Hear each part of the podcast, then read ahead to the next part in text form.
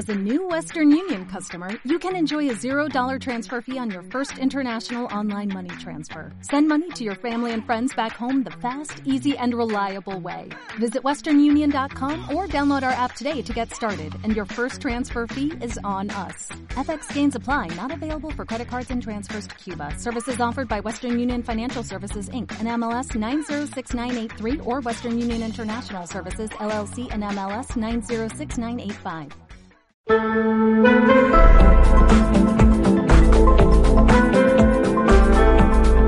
Cargado a la opinión. Cuatro miradas y un debate con temas y noticias que nos mueven a todos. El primer café con Cecilia Robaretti.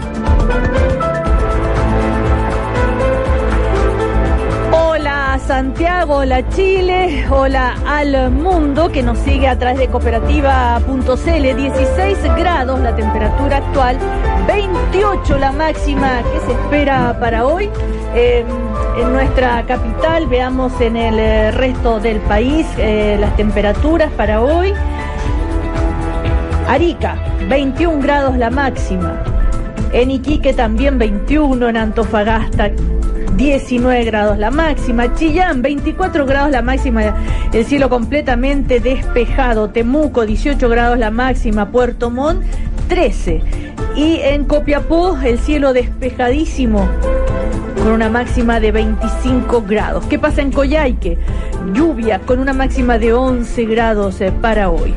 Y en Valparaíso el cielo completamente despejado con una máxima de 24 grados. Bueno, por ahora tenemos a, a dos panelistas.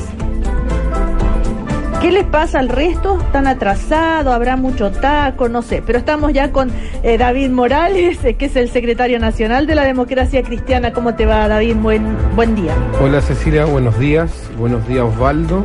Osvaldo Andrade también está con nosotros. Un saludo a, a, a Alberto y a... ya, ya están llegando Eugenio, Eugenio, Guzmán y Alberto. Mayol. ¿Cómo está Osvaldo Andrade? Buen día. Buen día, ¿cómo está usted? ¿Todo bien? Bien, bien. ¿Sí? Gracias. Ya.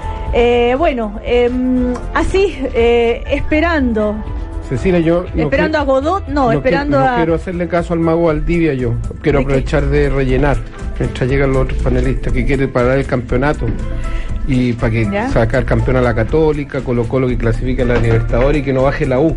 Pero la Unión Española me dijo pelotazo que era el único que salía perjudicado de, de todos los equipos porque queda fuera de todas las copas. Sí, pero hay- estamos esperanzados con, con Marco ahí de, de entrar a la Libertadores. Oiga, pero eh, ¿vieron lo que dijo eh, Paredes sobre esto de suspender eh, la Copa? Que hay una, también una razón como, como de empatía con todo lo que está pasando, como que no estamos para, para fútbol ahora con, con la crisis que se está algo de viviendo. razón tiene, pero Paredes después de hacer el gol número 216, como que se quiere retirar ya del fútbol, parece. Pero no es el único que dijo eso. Ajá, no. Bueno, eh, así eh, comenzamos, esperando entonces a Alberto Mayol y Eugenio Guzmán, comenzamos este primer café. El primer café en cooperativa presenta Pórtate con 25 gigas por 12.990. WOM, nadie te da más. Y Universidad Alberto Hurtado, admisión 2020. PC, hablo en inglés. Por eso. Bueno, usted me dice que dijo. Eh, bueno, la entrevista del presidente Sebastián Piñera, la primera después que de este estallido social, llegó Eugenio Guzmán, ¿cómo está? Con café en la mano, viene. Eh, ¿Cómo estás, Eugenio? Eh, buen día. Hola, ¿qué tal? ¿Todo bien? Todo bien. Bueno, estábamos, les estaba comentando que la entrevista del presidente a la BBC, la primera entrevista que hace y que, da después del comienzo de este estallido eh, social, aborda diversos eh, eh, temas, defiende su decisión de decretar el estado de emergencia y eh, con ello haber sacado a los militares a la calle. Em, también, eh, por supuesto, el titular es que no va a renunciar y que va a llegar al fin de su eh, gobierno. Y em, también respecto a eso, eh, sobre la acusación constitucional, eh, él dice que está seguro que no va a eh, prosperar. Dice, están en todo su derecho, pero yo estoy absolutamente seguro que ninguna de ese tipo de acusaciones va a prosperar porque la solución en democracia es respetar las reglas de la mo- democracia y no atentar contra la democracia pretendiendo desestabilizar a un gobierno que ganó las elecciones legítimamente y por una amplia mayoría. Ah, llegó Alberto Mayol. O han llegado como a gotera. ¿ah? ¿Cómo estás, Alberto? Buen día. ¿Qué tal? Buenos días, ¿cómo están? Bueno, estábamos empezando a comentar la entrevista del presidente de la eh, República, como les decía, esto de que no va a renunciar, también habló de la violencia, del actuar de carabineros y em, a ver, eh, David Morales, eh, respecto, por ejemplo, a el manejo de la crisis, el tema de la violencia, el tema de la, el actuar de carabineros, de las fuerzas eh, este, policiales, el presidente también se manifestó al respecto, dijo que se va a llevar a la justicia todo, se hará procesos, investigación. Bueno, en fin, eh, ¿qué te llamó la atención a ti, no? No, de eso nada, eh, porque creo que lo que lo que dijo el presidente respecto a esos temas de, de la violencia carabinero lo que indica el, el sentido común y, y, y en materia de, de, las violaciones a los derechos humanos, obviamente que son temas que no solo se tienen que investigar, sino que además, una vez investigados, se tienen que sancionar. Y, y creo que eso es parte de, de, lo que lo que diría cualquier presidente. A mí me preocupan otras cosas. O sea, en el fondo, cuando el propio presidente empieza a hablar de que no va a renunciar, que va a llegar hasta el final de su de su mandato, en el, en el fondo el mismo el que está de una u otra forma instalando ese, ese debate que creo que, que es complejo. Bueno, pero eh, se lo preguntaron. Sí, está bien, pero pero uno puede responder como como, como, como quiera, o sea, en el fondo. Te lo pregunto. Eh, sí, sí, pero mira, yo la verdad es que a mí me preocupa, eh, me preocupa más que, que el presidente se haga cargo, en definitiva, y que, y que, y que en el fondo tome tome el peso realmente a lo que está ocurriendo a nivel de, del país. Y eso obviamente el primer el primero que tiene que tomar el peso es quien tiene la responsabilidad de gobernar. Ahora los demás no estamos exentos de, de eso tampoco pero eh, creo que cuando él eh, en la entrevista eh, se abre al tema de la discusión de la constitución creo que va en la línea en la línea correcta. Pero eh, me preocupa eh, sé que lo vamos a conversar después, pero me preocupa que, que por un lado la derecha so, eh, diga que ha escuchado lo que está planteando la ciudadanía y sin embargo ayer cuando el presidente de la comisión Matías Walker quien ha tenido un rol ahí muy importante como presidente de la comisión de constitución pone en votación los siete proyectos que hay eh, se aprueban los siete la idea de legislar en los siete proyectos siete a seis. Es decir los siete votos de los de los de los diputados de oposición y los seis votos en contra de los diputados de derecha incluyendo a la diputada Paulina Núñez el diputado Gonzalo Fuensalida y el diputado eh, Luciano Cruzcoque que son se supone eh, diputados más eh, eh, más eh, liberales, eh, más abiertos a, a, la discusión, no son diputados de la UDI, que es, que es claramente el partido que está Pero, más, más en una posición más dura. Y, eh, y hoy día entiendo que a la comisión eh, va, sí. va a concurrir el ministro del Interior, eh, Gonzalo Blumen, precisamente esperamos que el gobierno se abra. Entonces, volviendo a la entrevista del presidente Piñera, pero, creo que eso es una, creo que yo destacaría en la entrevista eso, que él se abre, pero esto no puede ser solo una bonita declaración de intenciones, diputado, sino que hay que incorporarse claro. a la en el fondo que las obras son amores y, Ahora, y no eh, buenas razones. David, el diputado de la UDI, el diputado Alessandri, dijo que hay un proyecto, para justificar por qué votó en contra, que hay un proyecto que es el de la presidenta Bachelet, que ya está aprobado en general y dentro de todos los proyectos que revisé me pareció que ese era el mejor para poder avanzar, más que la asamblea constituyente que se planteaba hoy y más que los plebiscitos. O sea, donde ellos no están de acuerdo en el plebiscito y asamblea constituyente. Y a eso le voy a complementar lo que dijo el presidente en esta entrevista también sobre este tema. Eh, dijo que hay que partir por ponernos de acuerdo en qué queremos, qué cambio queremos introducir en la constitución. Hay algunos que no les importa nada el fondo, lo único que quieren es el método. Y yo digo que en una democracia como la chilena hay una instancia para discutir las reformas constitucionales y esa instancia es el Congreso.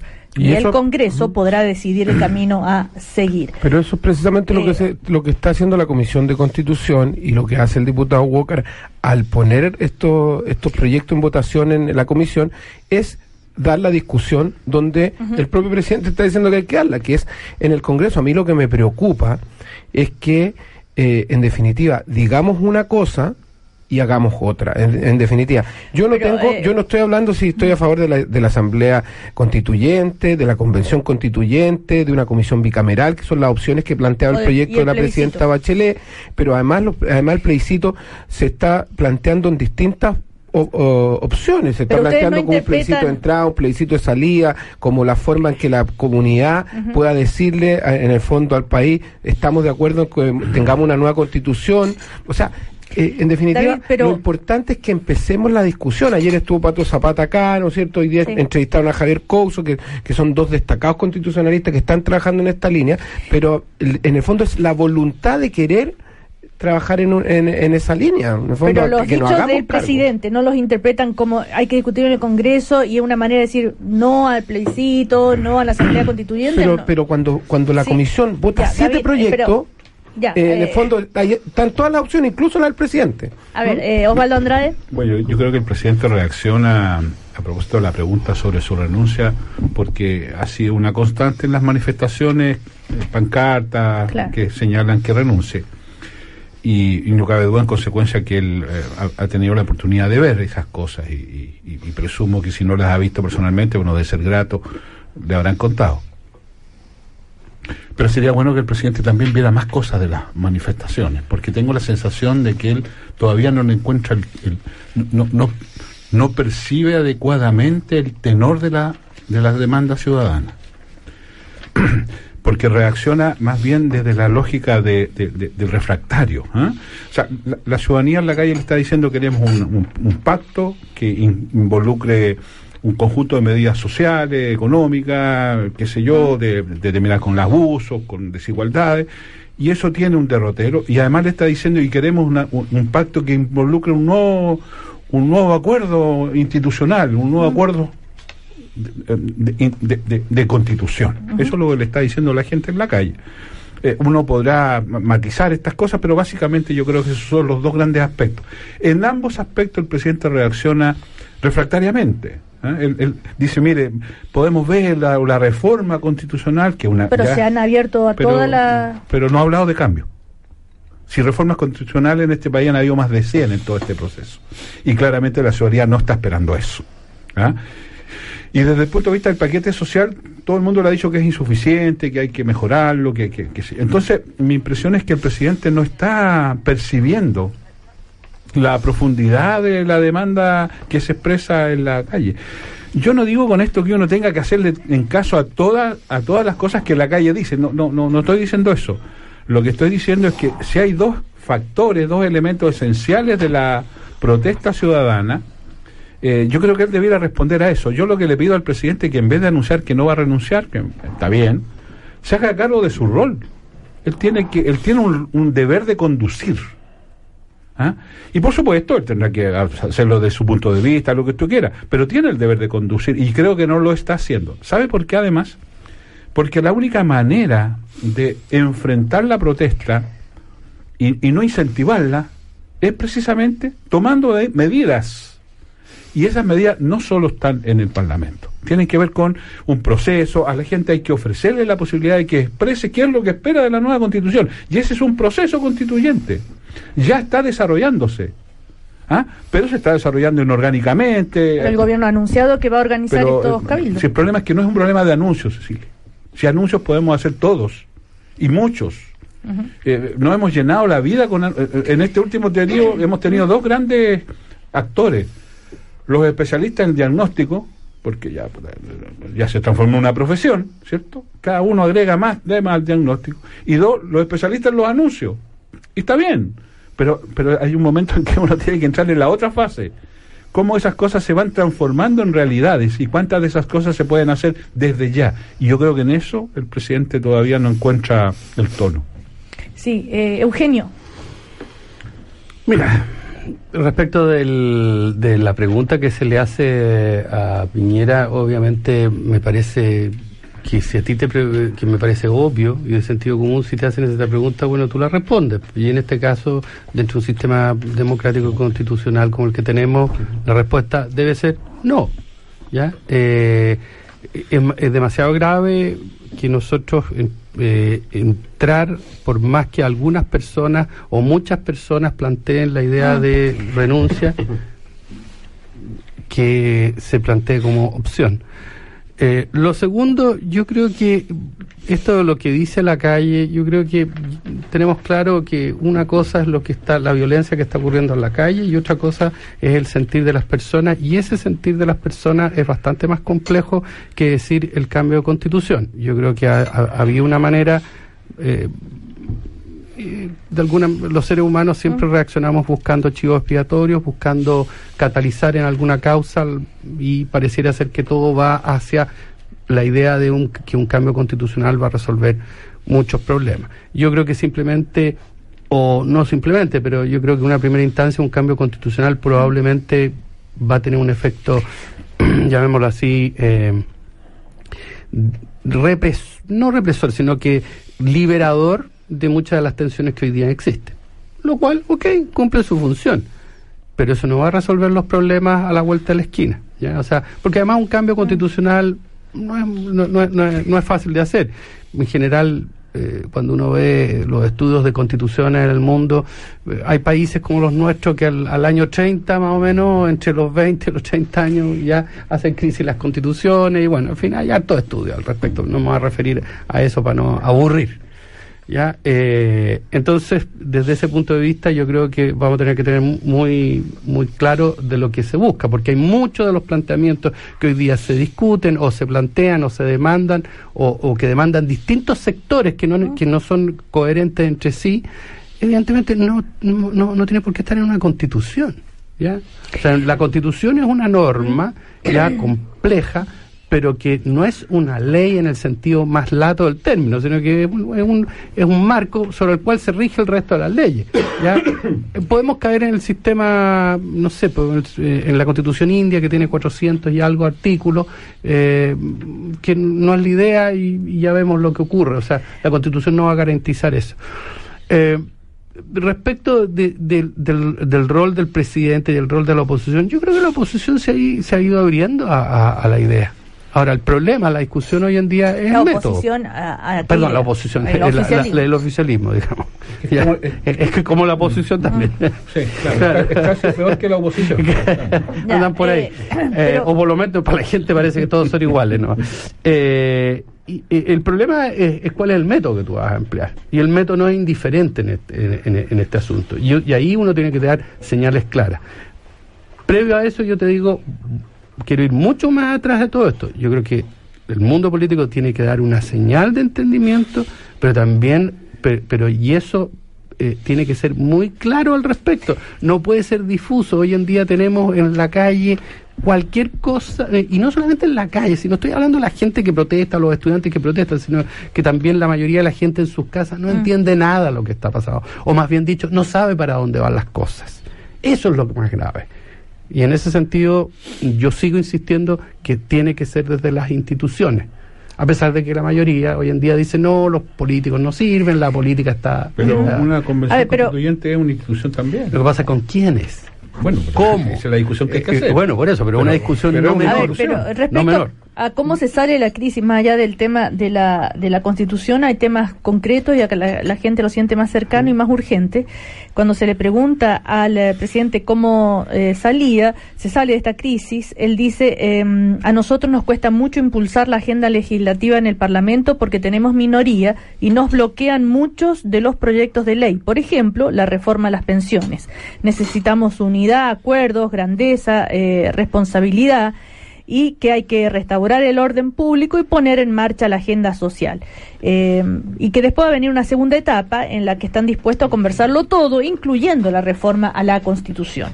Entonces ahí está la Constitución y están las otras medidas concretas, pensiones, salario, ingreso mínimo. que a mí me parece eh, muy preocupante lo, que está diciendo el presidente, muy preocupante. Alberto o de verdad, aquí no se está entendiendo que la velocidad de reacción, y no, no lo digo o sea, estoy omitiendo por completo si es de derecha, izquierda, me da lo mismo para el momento. O sea, la velocidad de reacción en una crisis es todo. La crisis es un problema de tiempo, no es un problema de Por eso- fenómeno. por eso es crisis. Por eso es crisis. Entonces, si la velocidad de reacción del presidente es que yo ten- tengo unos proyectos que están allí, están durmiendo porque no los quieren, si los proyectos que ocurrieron antes del momento cero ya no existen. Políticamente yo llego con un proyecto que viene de la prehistoria, porque eso es lo que estamos viviendo, que en dos semanas todo lo que ocurrió antes es prehistórico. Hoy día está lleno de actores que están diciendo, estoy dispuesto a esto, esto, esto y esto otro, que antes era imposible. Entonces hay que poner esas cosas sobre la mesa. Sobre la mesa. Y ojo, no hay que equivocarse. No hay que equivocarse.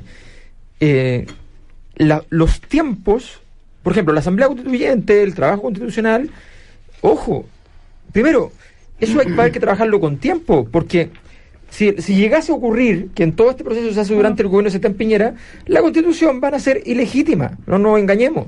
Si el presidente tiene un 10%, o sea, no, no, no va a ser viable. Hay que empezar a trabajar el proceso para llegar a una constitución para que el momento, cuando se elija una nueva autoridad, efectivamente se pueda convalidar un nuevo una nueva constitución. Listo. Pero no nos engañemos, porque eso no, el, el rito, el, el rito de limpieza y purificación no va a ocurrir con el presidente que quedó manchado por la historia en este proceso. Entonces, Alberto, vamos a eh, buscar. No, no, disculpa, es que yo, o sea, estoy, estoy diciendo algo que me parece que, que es importante para que el mismo presidente no se enrede. ¿no? En, aquí hay. Esto es, lo, mismo que una situación grave donde hay heridas graves, donde un cuerpo eh, que sufrió un accidente importante. Lo primero son las heridas graves. ¿Dónde explotó la crisis? ¿En qué dimensiones explotó? ¿Qué tiene- ¿Con qué tiene que ver? Lo primero es dar una señal de que efectivamente el sistema político está dispuesto a aliviar los dolores que fueron más agudos, que terminaron con esto, que tiene que ver con el costo de la vida y que tiene que ver con la- las diferencias de privilegios a la hora de enfrentar la vida económica de las personas. Esa es la primera señal. Y ahí hay que...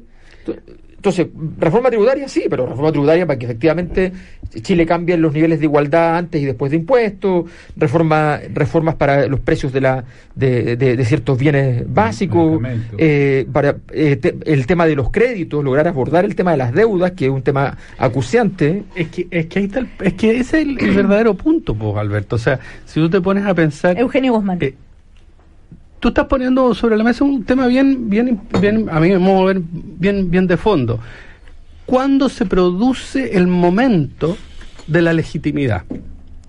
Y en ese sentido, cuando tú tienes gente diciendo, mire, no más TAC, yo no sé qué, yo no sé cómo lo vamos a resolver eso con una nueva constitución o con una asamblea constituyente, independientemente que lo entiendo como un mecanismo descompresor y, y todo lo que eso significa. Bueno, pero ya se tomó una- ¿Cuánto una nos van a- medida respecto a eso, ¿no es cierto? eh, Ya. todo lo- pero todo lo que tú quieras, pero que ahí está el punto, es un ejemplo solamente, Ya. porque pueden ser otros no más, ¿ya? Entonces, por lo mismo, por lo mismo que tú estás diciendo, la prudencia que tenemos que tener, por eso es que esto es un llamado a la política, si no va, Por eso. la política va a quedar, se va a desvanecer. Por eso, por ¿ya? eso. Se va a hacer, se va a hacer, eh, se va a evaporar. Y Por eso, no es pero el presidente no puede partir de la base entonces de que tiene un problema en el Congreso, porque el Congreso y, y todo, el, todo el sistema político tiene que actuar entendiendo que se les vació el vaso por completo. Todo el sistema político, si esto vale para el presidente, como presidente es el que tiene el mayor problema, pero vale para todo. Entonces, en ese contexto, la, efectivamente, todos tienen que estar dispuestos a cruzar la frontera y a no repetir los mismos discursos anteriores, sino que empezar a decir, ya, ok, ¿cómo vamos resolviendo las primeras 10 medidas más urgentes? ¿Cómo, la- ¿Cómo hacemos que lleguen los proyectos? Tenemos ley de presupuesto en nada, en nada. Y el presupuesto del próximo año, si no tiene, escuchen bien la cifra, 8 mil o 10 mil millones de dólares más, no aborda las problemáticas que estamos hablando. Y con tasa de crecimiento que Y- no sabemos cómo exacto, a y tienen que estar definidas las la- los temas a los cuales van a ir esas plata. O sea, y el presidente está diciendo, no, que está muy difícil porque resulta que no se trata de seguir demorando esta situación. O sea, esto es urgente. Entonces me llama A la ver, pero atención. a ustedes no les llama la atención que el gobierno, por ejemplo, eh, finalmente haya aceptado esto de la eh, reintegración eh, tributaria Claro. ya eh, para las pymes, pero, pero es, es riesgo por y para eh, los más ricos no.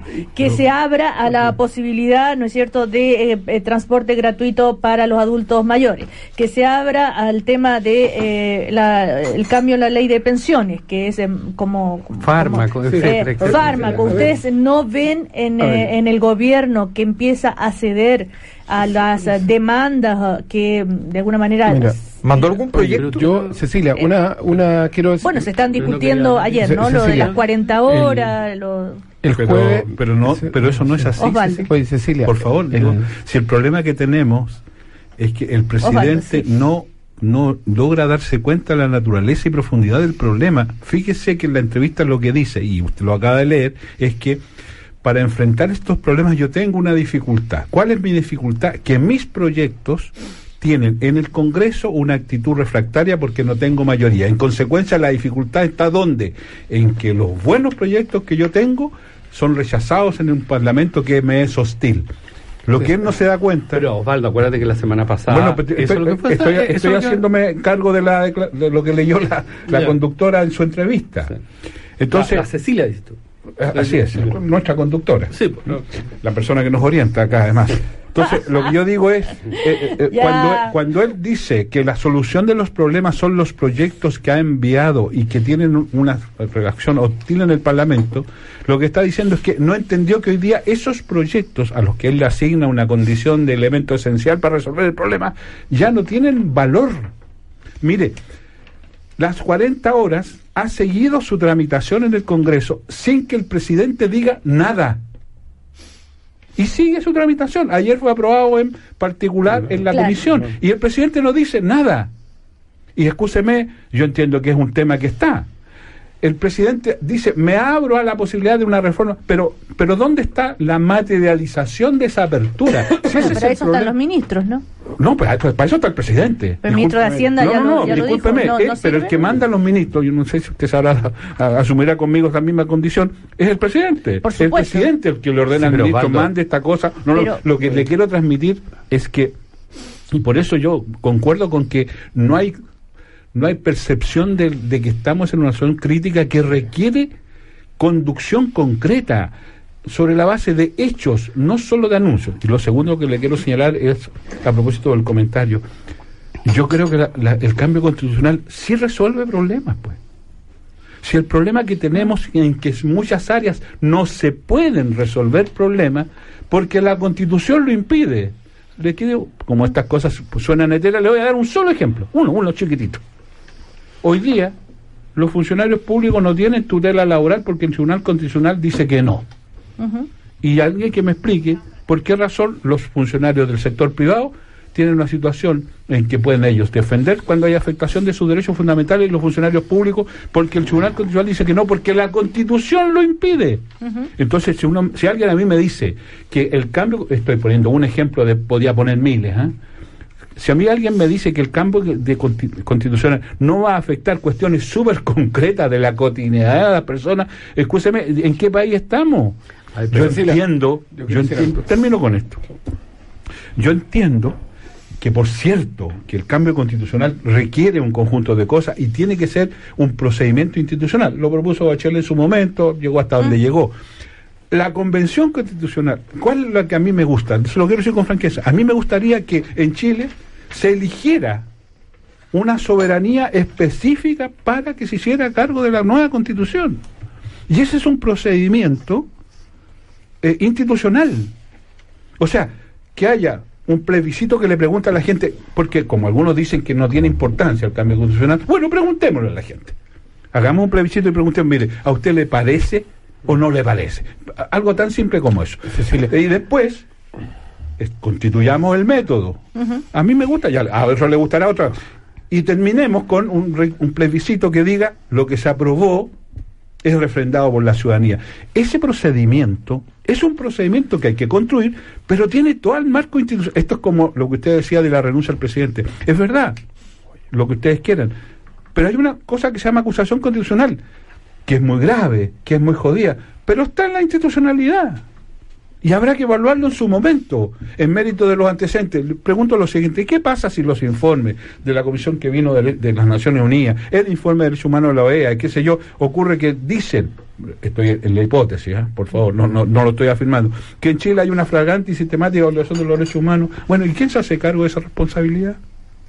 Entonces esas cosas hay que evaluarlas en su mérito y en su momento. Por eso, ni antes ni después decir que ni sí ni no. Sí, pero Vamos a ir a pero- comerciales y seguimos a la vuelta, por favor. Eh, según la última encuesta de Termómetro Social, un 80% de los chilenos está a favor de una carta fundamental. En este escenario, la Facultad de Derecho de la Universidad Alberto Hurtado invita a un conversatorio que responde si es posible una asamblea constituyente y qué principios debería considerar. Participan los expertos Jaime Baza, Constanza Hub y Tomás eh, Jordán el miércoles 6 de noviembre a las once y media de la mañana en la Universidad Alberto Hurtado. Bienvenidos a Pensar, Universidad Alberto Hurtado. Comerciales a la vuelta seguimos con David Morales, Eugenio Guzmán, Osvaldo Andrade y Alberto Mayol. Hasta las diez y media, el primer café corre por cuenta de Cooperativa. ¡Cachen! Llegó la Dani. ¿Cuál Dani? La legítima, la heredera del trono de Tinder, protectora del like, reina de los stories, la que hace arder las redes sociales, madre de los influencers y rompedora de cadenas de WhatsApp. El poder para conquistar tus redes sociales es tuyo. Pórtate a WOM con 25 gigas por 12.990 y paga menos llevando dos planes o más por 10.990 cada uno. No estás solo. WOM, nadie te da más. Bases y condiciones en WOM.cl. Deudas y más deudas. Llamados de cobranza lo tienen descompuesto y no sabe qué hacer. Tranquilo, existe la solución. Staff Defensa, donde su causa es la nuestra. Profesionales especialistas en diferentes materias como protección a deudores, ley de quiebra personas, empresas y tercerías serán atendidas con el compromiso que necesita. Visítenos en www.staffdefensa.cl y agende su primera visita gratis. Somos Staff Defensa, a un clic de la tranquilidad total. Ya María Luisa, te toca la A. ¿Lista? Ya, sí, lista. A. Sistema de purificación de aire que elimina todo elemento patógeno dentro de tu auto en 20 minutos. Airlife. ¡Impresionante! ¿Sabías que en el interior de tu auto hay más de 700 tipos de gérmenes que pueden contagiarte enfermedades? Purifícalo con AirLife. Nuestra tecnología única elimina hasta el 99,9% de olores, hongos, virus y bacterias. Pídelo en el concesionario de tu marca y respira el aire puro que mereces. AirLife, aire puro. Más información en airlife.com. No hay segundas oportunidades para un mal corredor. ¿Quieres vender tu casa en tiempo récord? Por tan solo un monto único de 1.490.000 pesos, vende con nosotros de particular a particular. Contamos con un sistema de tasación online visado. Para mayor información, entra ya a nuestra web isbast.com, isbast.com o comunícate al 600 656 0250 y un experto te atenderá. Recuerda, con Eastbast compras y vendes en tiempo récord. En esta edición del semanario Cambio 21, especial sobre la crisis social, Chile despertó. Cambio de gabinete no logró bajar la tensión. Piñera sigue desconcertado por estallido social. Derechos humanos. Volvieron los peores fantasmas de la dictadura. Sergio Campos a Cambio 21. La procesión iba por dentro. Marchas y manifestaciones por la pantalla chica. Los días en que la televisión cansó a la gente. Semanario Cambio 21. Más que noticias. Suscríbase llamando al 22 929 5667. Turismo City. Paga menos por viajar. 16 grados. 16 grados en Santiago. Cooperativa. 9, 32 minutos. 9, 32 minutos. Conversación, miradas diversas, el primer café en cooperativa.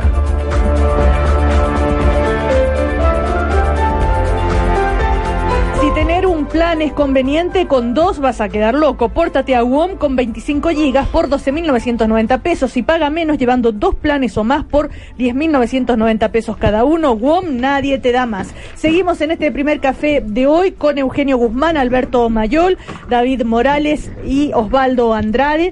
Estábamos hablando en el primer bloque sobre el tema de la posibilidad... eh, eh, de eh, la nueva constitución, en fin, pero yo les planteaba también los temas más urgentes que la ciudadanía puede eh, percibir, además de la nueva constitución, eh, ahora ya el tema de la reforma a las pensiones, la reforma tributaria, el ingreso mínimo, que incluso Jacqueline Farriserberg está pidiendo que sea más, Más que de 350. que 350 mil pesos. Y el gobierno aparentemente se ha abierto a todo eso y es como que hubiera abandonado su agenda. ¿Ustedes creen que ante la presión ha, ha duda, dicho... sin duda. eh, Pero eh, cabe duda, eh, Eso no hay ninguna duda. bueno, ¿y cómo interpretan eso y cuánto lo valoran, David Cecilia, mira, yo estuve en la moneda el jueves con los presidentes de partidos y al gobierno se le ha dicho eh, por parte de los de los partidos de oposición se le ha dicho en público y en privado que lo que está planteando y las propuestas que han planteado no sirven, no alcanzan, tiene que ser una propuesta mucho más profunda.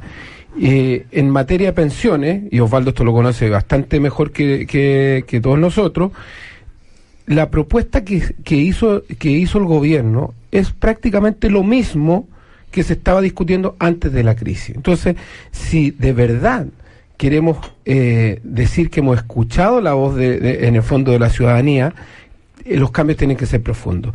Y lo otro que no puedo dejar pasar, eh, y discúlpame que vuelva atrás, pero Eugenio Guzmán, como muchas personas de derecha, reducen el proceso constitucional a una especie de terapia, a una especie de aspirina para la comunidad. O sea, ah, la gente está viendo una... Entonces discutamos de esto, pero en realidad discutamos, pero no lo discutamos. Yo creo que eso es lo peor que podemos hacer. Yo entiendo, Cecilia, que hay urgencias y hay que avanzar rápido en una propuesta concreta en materia de pensiones porque eso va a ayudar en el tema de la gratuidad de- del, del, del, de- del transporte para el adulto mayor, en el tema de la, también lo dijimos en el, en el tema de la, de la rebaja de la dieta parlamentaria y de los, y de los eh, altos cargos, en- al menos en un 30%, en el tema de la de un impuesto eh, un impuesto a los súper ricos que eh, entiendo que incluso Luxi lo dijo, lo dijeron otros, que, que están dispuestos a, a Sí, abrirse precisamente para, tratar de para tratar de, de, de- de llegar a, a cifras importantes a propósito de lo que decía Alberto en antes, pero no podemos en- eh, querer plantear, y lo dijiste Eugenio, casi abiertamente, o sea, esto es como una terapia, o sea, no, ah, la gente quiere esto, listo, démosle un poquito para que se queden tranquilos, porque eso no es entender nada. Y yo hay un sector de la derecha, Cecilia, que cree que esto es un problema que se soluciona solo con plata y que va poniendo un poquito más de plata en la mesa, la gente se calma y volvemos a la normalidad. No vamos a volver a ninguna normalidad pre 18 de octubre si no somos capaces de hacernos cargo ¿Pero tú de quieres verdad. volver a esa normalidad? A ver, Cecilia, yo no quiero volver a esa normalidad. ¿Y cuál yo no quiero, yo no soy, yo no estoy planteando un cambio del modelo, no. Lo que estoy planteando es que hay abusos que no se pueden tolerar. Y si no, nos- no nos hacemos cargo, vamos a vivir en un Chile convulsionado. No, no los próximos dos o tres semanas como piensan algunos. Vamos a vivir en constante convulsión porque no somos capaces de escuchar. Por eso es importante que la discusión, yo la semana pasada se reía porque yo hablaba de esto del Victé a los leones, pero es eso, o sea, si no somos capaces de hacer una cuestión contundente de fondo, vamos a andar con anuncios pequeños, anuncios rasca, y vamos a terminar con que la gente va a decir, no nos sirve, no nos sirve, no nos sirve. Entonces, hagámonos cargo todos. A mí me Obviamente gustaría saber cuáles son los anuncios rascas que No, tú yo estoy hablando de mencionas, anuncios rascas. Bajar ver, los remedios, pero, mejorar ver, pensiones, no pero son, no mira, son no, rascas. No, Tú no espérate, no, Ya uno, sí, por no favor, eh, David. no, no. Pero si tú estás usando pero términos estoy- caricaturescos yo- para, sí, estoy para, usando para, términos para precisamente uno, calificar cuestiones. A ver, pero Ya si uno, nosotros David, seguimos cierra, favor, mira, si nosotros seguimos discutiendo como si estuviéramos discutiendo los proyectos a propósito de lo que dice el presidente en la entrevista, como si esto no hubiese pasado nada y vamos a seguir discutiendo acerca no de subir un 10, un 15, un 20% las pensiones el- en, en el fondo del pilar básico y no vamos a discutir los temas de fondo de verdad, son anuncios rasca y lo digo No, con todas sus letras. Precisamente que sí, eso po. no es verdad, ver, porque pero- precisamente tú mismo estás diciendo, y esa es tu, esta gener- y- y, y eso es lo paradójico, tú dices, mire, hay estos problemas que tenemos que abordarlo en una primera etapa y después avanzar en otro. Pero Bueno, con, ya, con profundidad, Y entonces, bueno, Eugenio, bueno, y, porque qué estamos- responsa- y- y eh, con- precisamente y con con- responsabilidad oye, pero- significa la- precisamente ¿tú crees- uno, plantearlo por favor, David. porque es un tema de urgencia Pero tú- versus necesidad. ¿Tú crees que, tú crees que es responsable David Morales, en, sí. el, en el tema del, del, del pilar básico estar hablando antes de la crisis de 124 mil pesos y ahora pasar a 128. A mí lo que me, yo creo que eso no es O sea, responsable. pasar del 20% al 30, dices tú. O sea, el- Cecilia, cuando tú, Pero no cuando lo que tú tú cambias antes de la crisis, cuatro lucas versus después de la crisis, eso no es hacerse cargo el problema. Pues, Ah, bueno. ¿qué es lo que es? No es hacer. Pero, Pero, no es ahora hay un, porque eh, precisamente pero se han yo abierto te a, una, yo te a un cambio, ¿no es Pero cierto? y pero- aumentar pero- el porcentaje por eso, a ver, solidario y Pero todo lo demás. a mí Eso, lo A mí me que, lo que gustaría me saber- preocupa, lo que me preocupa de la discusión es, primero, que yo creo que hay un sector de la derecha en Chile que va a intentar cada vez más poner el tema constitucional en contradicción con el paquete social. Perdón que use la expresión paquete. Y creo que ese es un error. Hoy día en la entrevista Couso, otra.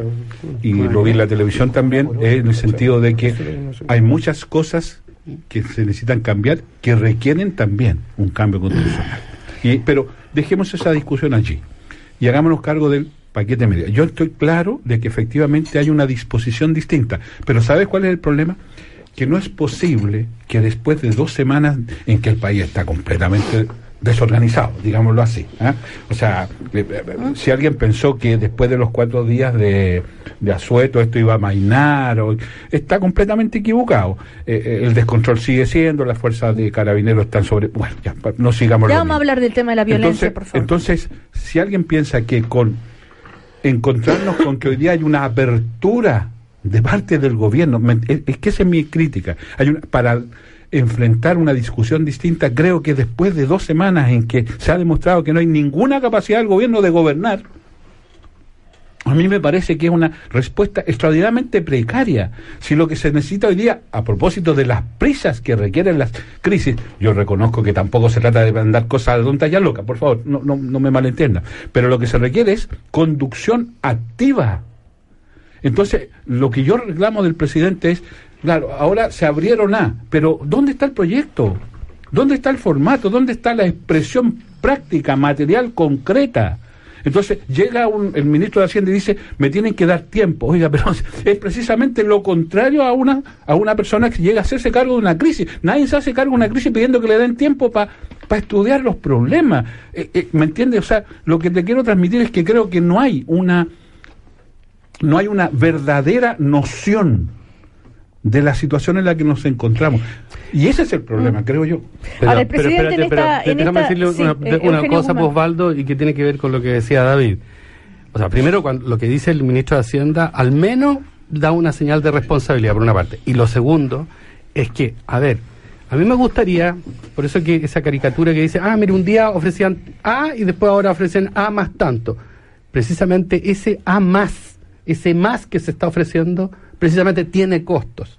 ¿Ya? Que no, que precisamente los vamos, los, los- y, y, y tiene un- y tiene otro efecto. ¿Cómo los va a financiar? Hasta el momento, yo me gustaría ver de parte de todos los sectores decir, bueno, pongámonos de acuerdo cuánto a propósito, sin entrar en la discusión constitucional, que yo creo que yo estoy de acuerdo y ahí tú estás mal interpretado, estoy diciendo que tiene un efecto depresor, no depresor, sino con- con- de contrañir las presiones. Y, y tiene otros efectos más. Eso es lo único que estoy diciendo.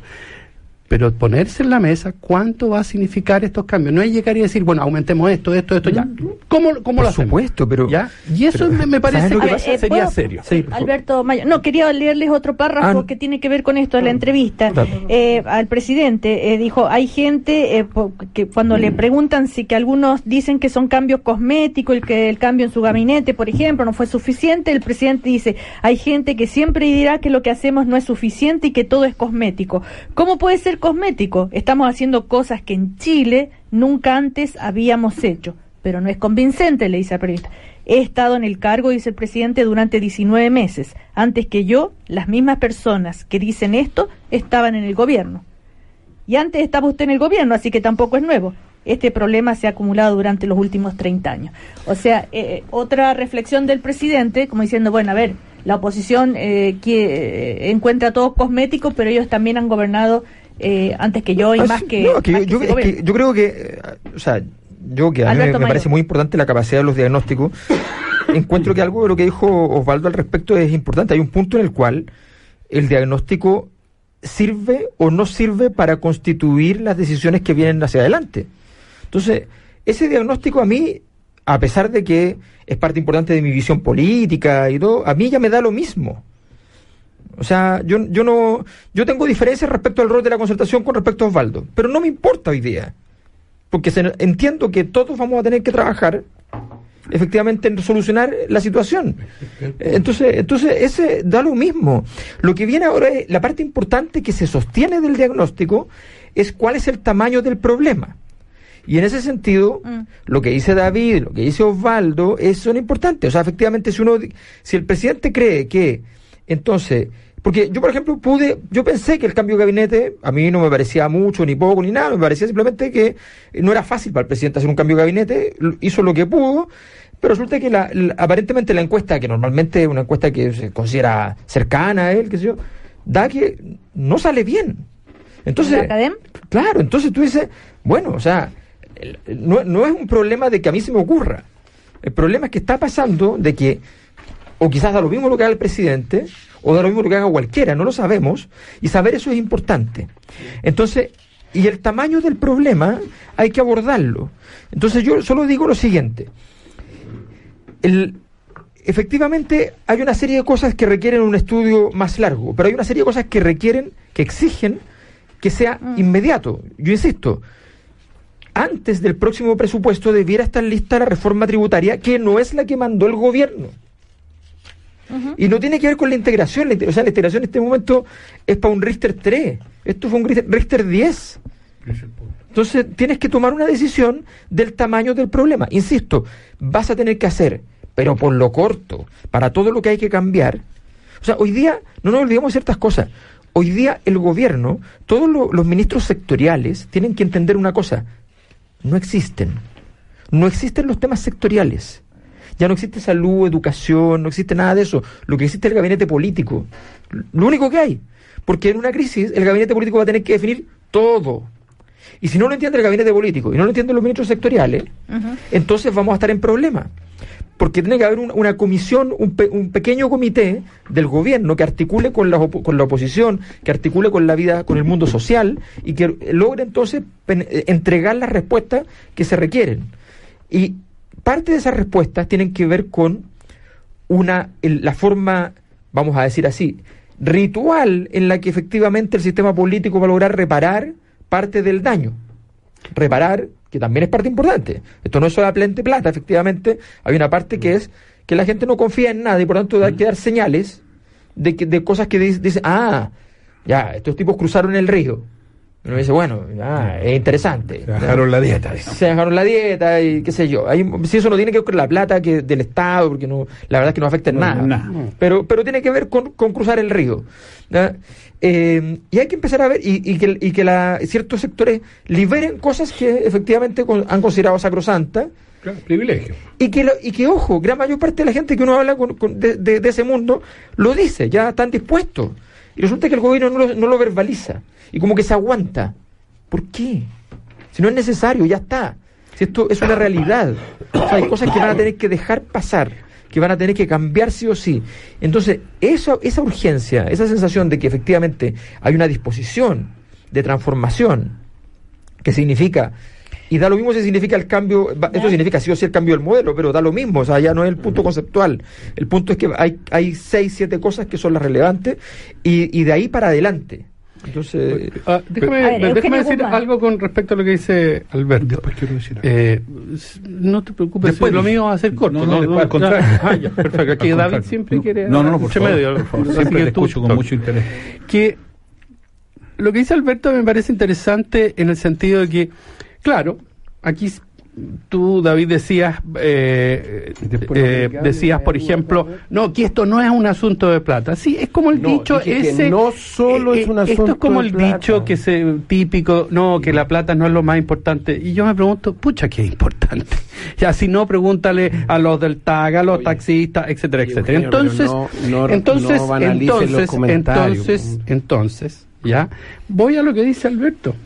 A propósito de ese presupuesto o esa ley de presupuesto que ingresó, es muy distinta. Y tiene razón. Hay cero 3 mil millones de dólares que no sabemos cómo lo vamos a recuperar. Eso es un punto al producto. exacto. Hay mm, menos ingresos. No sabemos si, si la guerra comercial va a seguir o no va a seguir. También tiene un tema complejo de si tú haces reducciones en ese presupuesto obviamente va a significar un problema para los distintos gremios, por lo pronto para el sector público, respecto a las demandas que ellos tienen legítimas eh, eh, en relación a su salario. Entonces, la situación es bastante complicada y desde ese punto de vista, a mi modo de ver, la plata importa, pero más importa cómo la vamos a conseguir, cómo la vamos a obtener. Por más que digamos, ah, mire, vamos a hacer un- un- una reforma de esta manera, etcétera, tampoco va a llegar inmediatamente la plata. Entonces nos encontramos en una situación de, de, de, de, cierre muy complicada y aquí se requiere, y estoy de acuerdo contigo, se requiere mucha más política, mucho menos estrategia y táctica y se requiere mucho más con- una conducta altruista o como le quiera llamar, eh, honesta. Yo, yo o- quiero o- o fuera. agregar una dimensión, si usted Sí, Osvaldo Andrade. Solo un comentario entre paréntesis. Para eso, que el esfuerzo no sea solo fiscal, para enfrentar esta dimensión que tú mencionas, Eugenio. O sea, si nosotros queremos mejorar el, el salario mínimo, el ingreso mínimo, que no sea a través de una bonificación fiscal, sino que sea a propósito de la responsabilidad de los empleadores. Expliquemos lo Es de la digo- bonificación di- este digo esto- fiscal, eh, Osvaldo, porque a veces no se ha pero me das tiempo mucho. para Sí. no, lo que dijo que y por, y por eso el, el proyecto del gobierno plantea, ¿no es cierto?, de que va a haber un, un agregado, por decirlo así, con cargo al fisco para llegar a un cierto una cierta cuantía del ingreso mínimo. Yo he sido crítico de eso porque digo, eso tiene que ser presión del empleador. El empleador tiene que pagar más. Cuando me hacen el punto de las pymes, yo digo, eso es falso. Lo dijo incluso un entrevistado en este mismo canal, en este mismo, en esta misma radio. Las pymes no pagan el mínimo. El mínimo hoy día está concentrado esencialmente en el subcontrato y en el retail. Entonces, y esas son grandes empresas. O sea, entonces yo creo que, haciéndome cargo de lo que dice Eugenio, lo que hay que pedirle también es un esfuerzo al mundo empresarial. ¿eh? Voy al punto que quiero mencionar, que hay una dimensión que, que- que creo es bueno. ¿Por qué también la prisa? Porque si no nos hacemos cargo de la situación crítica en la que nos encontramos con medidas, reitero, que tienen que combinar probablemente cuestiones de más largo plazo y la Asamblea Constituyente, bueno, pero además con medidas, y se mantiene esta lógica de desgobierno en que hay durante el día manifestaciones en todo Chile y en la noche hay eh, barricadas aquí. Yo, anoche anduve esta tarde en, en el centro y realmente es dantesco las situaciones que está. Se puede producir un fenómeno que también es bien complejo y es que la misma gente, particularmente los que no están en la marcha, pero que pueden mirar con atracción las, las banderas de la marcha, empiecen a reclamar también una situación de, bueno, ¿quién se hace cargo? ¿Ah? Y la salida autoritaria históricamente es una alternativa. Suele terminar ahí. Suele normalmente, detrás de las experiencias mundiales que hemos tenido, siempre después quien gana son las, los- las posiciones más autoritarias. O sea, puede determinar que la gente a través de un liderazgo, que en Chile no hay que buscarlo mucho, porque existe, termine diciendo, no, tienen que volver los militares a la calle, tienen que haber ya no solo el estado de emergencia, sino que a lo mejor el estado de sitio. O sea, el riesgo si no se toman a tiempo medidas de esta naturaleza que desemboque esto en una salida autoritaria, no estoy hablando de un golpe de Estado, por favor, no, no, no quiero, no, no, por favor. Pero el riesgo de que, se- que la solución sea por la vía del autoritarismo, créame que creo que es un riesgo. Disculpa. Osvaldo, y, y además... Hablemos que se- entonces de la violencia, justo. Pero agregaría, un punto a eso, porque ese es un riesgo que efectivamente va aparejado a otro. Y es que lo- los países cuando se encuentran en, en- en situaciones de confusión, ¿ya? Donde, donde, donde no hay un momento de esclarecimiento de cómo se va a salir de una situación crítica, suelen quedarse pegados. Suelen quedarse pegados 10, 20, 30 años en las mismas problemáticas, sin solución y, y con eh, apariciones autoritarias que si no son exitosas, felizmente, mantienen además la confusión y si son exitosas, destruyen la confusión, pero generan un estado eh, imposible de vivir.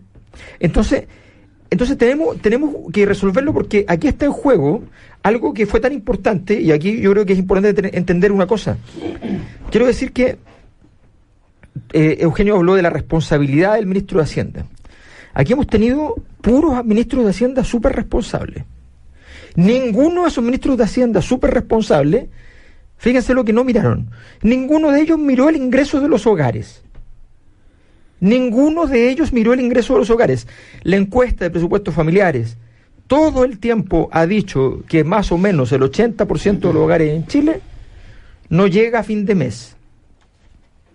¿ya? Y el- entonces las cuentas fiscales estaban limpias, el, el país se mostraba formidable y los hogares estaban hechos pedazos económicamente. endeudado. Y endeudados. Y estamos viendo lo- los aumentos del endeudamiento que ya son, de- el, el último, los últimos datos son escandalosos. Pues bien, eso era la responsabilidad. Porque aquí la responsabilidad era responder a un conjunto de variables que no eran toda la realidad. Hoy día estamos enfrentándonos a toda la realidad y tenemos que tener la capacidad, el esclarecimiento, la capacidad de- de observación que, que se requiere para ser responsable de verdad. O sea, el, el- está lleno de temas que me acuerdo claramente del conflicto que tuvo Osvaldo con Andrés Velasco, o lo que pasó con el Transantiago, que terminó en un tremendo subsidio cuando se quería evitar el subsidio. Terminó con un subsidio y además con un sistema que no funciona y además con una crisis social y con una crisis de legitimidad asociada a eso que viene a terminar, porque si no hubiese pasado ese Transantiago, no entra el metro en la crisis que tuvo ahora. Claro, pero, pero, pero a Eugenio Guzmán.